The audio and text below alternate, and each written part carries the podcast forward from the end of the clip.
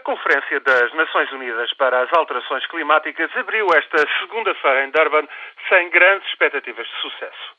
Duas difíceis semanas de negociações na África do Sul deverão, na melhor das hipóteses, remeter para 2015 a definição de um novo protocolo para controlar as emissões de gases com efeito de estufa. O Protocolo de Kyoto, em vigor desde 2005, expira no próximo ano e não existe outro instrumento jurídico que obrigue os Estados a comprometerem-se com limites nas emissões de gases tóxicos. Os dois maiores produtores de dióxido de carbono, a China e os Estados Unidos, não estão, aliás, constrangidos por este protocolo que apontava para uma redução de 5% em relação a valores de 1990. Tal como muitos outros países, Estados Unidos e China pretendem dar tempo ao tempo para negociar um acordo mais abrangente.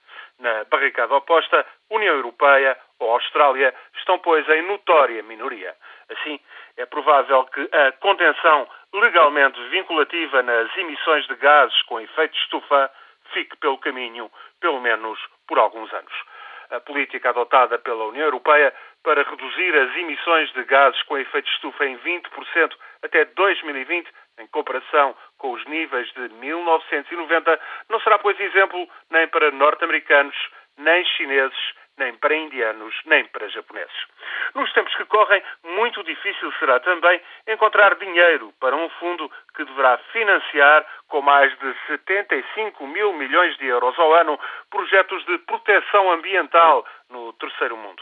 O quadro legal deste financiamento a concretizar até ao final desta década talvez fique acordado em Durban, mas não é seguro que tal venha a acontecer. Conter a subida de temperatura média global até aos 2 graus durante este século revela-se assim um objetivo de muito difícil concretização e as consequências negativas já se fazem sentir.